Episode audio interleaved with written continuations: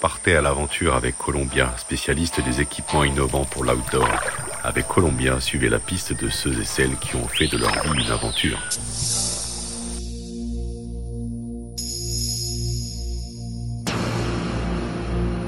Hola les évadés. Portrait aujourd'hui d'un homme aux vies multiples. Frank Ridge a tout d'abord été nageur de combat, puis scaphandrier, ce qui lui a permis de parcourir la planète et le fond des océans. Ce passionné du Grand Bleu crée en 96 une marque de matériel de plongée sous-marine dédiée aux professionnels, son nom Ralph Tech. La Marine nationale, les sociétés de plongée professionnelles et des particuliers intéressés par ce qu'on appelle la plongée tech, c'est-à-dire la plongée profonde, la découverte d'épaves ou encore la spéléo deviennent ses clients. Passionné aussi d'horlogerie, Franck décide alors de se lancer dans cette aventure et lance ses Tool Watch, pareil pour l'aventure, et vous allez l'entendre en termes d'aventure. Franck sait de quoi il parle. Bonjour Franck. Eh, bonjour Philippe. Alors euh, dis-moi, les montres et l'aventure, ça fait partie euh, de ton ADN euh, ça fait partie de mon ADN, oui, depuis le début, et, je sais pas, je sais pas dans quel sens ça a démarré. Ça a sûrement démarré avec l'horlogerie, puisque j'étais J'étais euh, passionné très très jeune, vers, vers 12-13 ans, je commençais à acheter des montres. Et euh, bah, c'est une passion qui m'a qui m'a jamais quitté. J'ai eu euh, un moment une assez belle collection euh, que, que j'ai revendue euh, le, le, jour où j'ai créé ma propre marque, bien sûr, puisque je pouvais pas porter les montres des autres et les miennes. Euh, mais oui, oui, c'est une passion qui remonte aux, aux années 70. Parmi tes, aventures sous-marines, est-ce qu'il y en a une qui te revient particulièrement à l'esprit? Euh, Une qui est assez sympa humainement.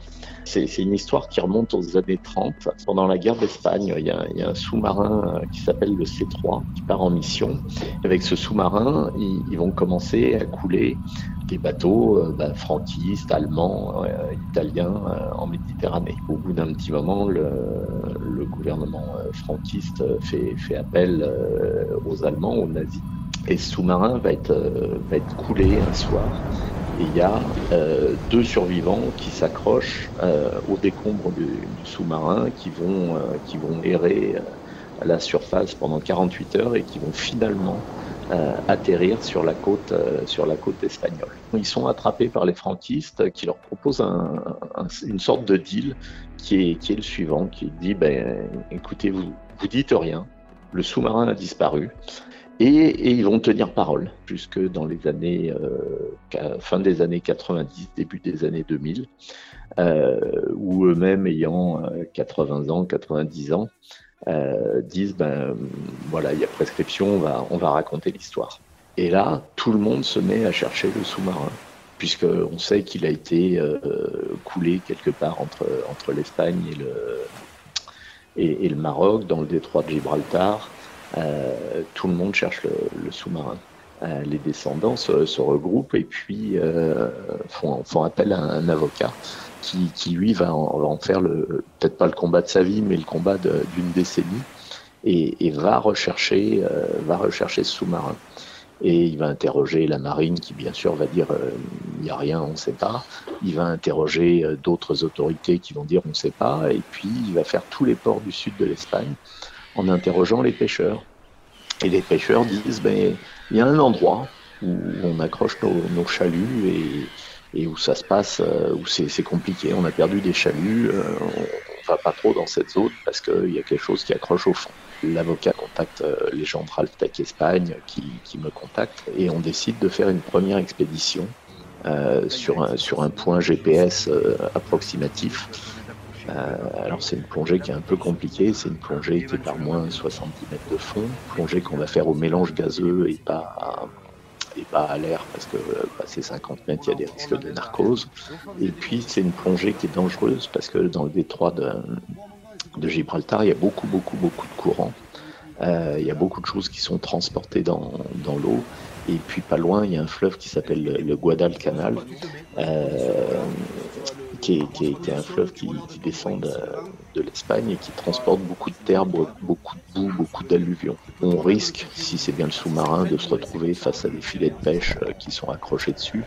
Donc on organise euh, cette plongée très très discrètement bien sûr, et on va effectivement découvrir le, ce sous-marin qui s'appelle le C3. On fait pas de photos, on n'a pas le matériel, on repère l'endroit, on marque le point GPS et on dit on va revenir. Euh, donc on, ça c'était l'hiver, c'était au mois de février. On va revenir avec une expédition complète au mois de mai, avec une dizaine de, plongeurs chevronnés, euh, français et espagnols. Et là on va descendre tous les jours euh, sur le sous-marin on va faire des photos, on va faire de la vidéo et on va les donner euh, à l'avocat. Ça va faire un gros scandale en Espagne. Euh, va y avoir question au Parlement. Il y a des articles dans, les magazines, dans les journaux. Euh, le gouvernement espagnol va être obligé d'admettre que, que ben, l'Espagne a coulé un sous-marin espagnol.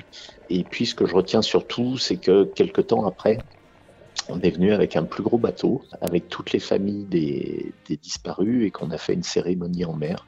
On a, on a jeté des fleurs euh, pour les défunts et puis on a dit aussi qu'on n'y retournerait pas, voilà, qui repose en paix. À l'heure d'aujourd'hui, euh, Franck, mis à part hein, cette aventure horlogère, euh, as-tu envie de, reprendre l'aventure sous la surface? L'âge venant, je, je, plonge de, de, moins en moins.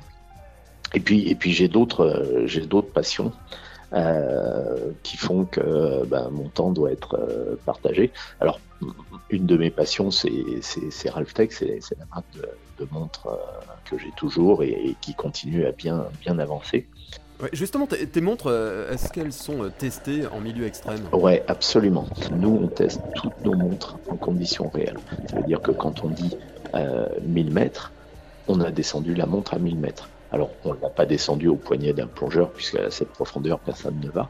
Par contre, on l'a, euh, attaché sur le bras d'un robot, par exemple, euh, et le robot euh, est réellement descendu à cette profondeur, voire plus profond, puisque, par exemple, pour, pour 1000 mètres, on, sait qu'on descend les montres jusqu'à 1500, parce que qui pleut le plus peut le moins, et puis on se donne toujours une marge, une marge d'erreur. En résumé, l'aventure continue grâce à ces montres. L'aventure continue grâce à ces montres, euh, grâce bah, à la passion toujours. Hein. Euh, alors la plongée, on n'a pas parlé de, parachutisme, euh, je, suis, aussi adepte. Une histoire que j'aime toujours raconter, qui est de dire, voilà, nos montres, il faut qu'elles puissent sauter au bras d'un, ce qu'on appelle un shooter opérationnel, donc d'un parachutiste militaire qui va être largué à très haute altitude, par exemple à 8000 mètres d'altitude, sous assistance respiratoire.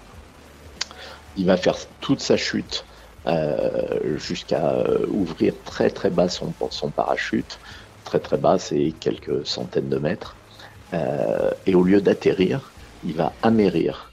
Et il avait son parachute dans le dos, il avait euh, ses équipements un peu partout, et il avait son recycleur, donc un appareil pour respirer sans faire de bulles sous l'eau, euh, sur le ventre.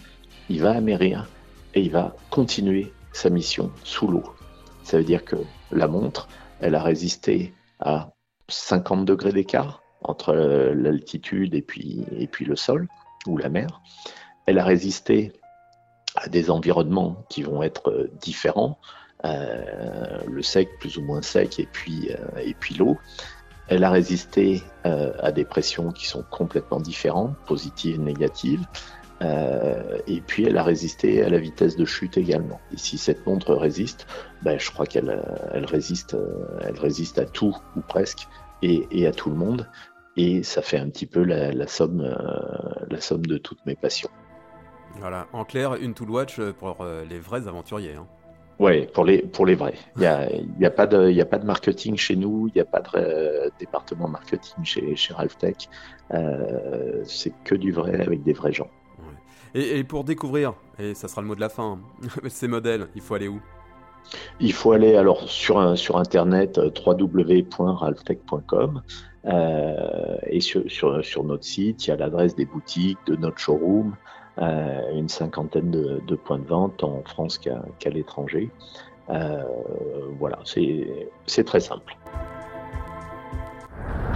Columbia accompagne les aventuriers depuis plus de 80 ans. Chaussures, vestes, équipements, accessoires. Vivez l'aventure avec Columbia, la marque outdoor pour tous les passionnés d'activités de plein air.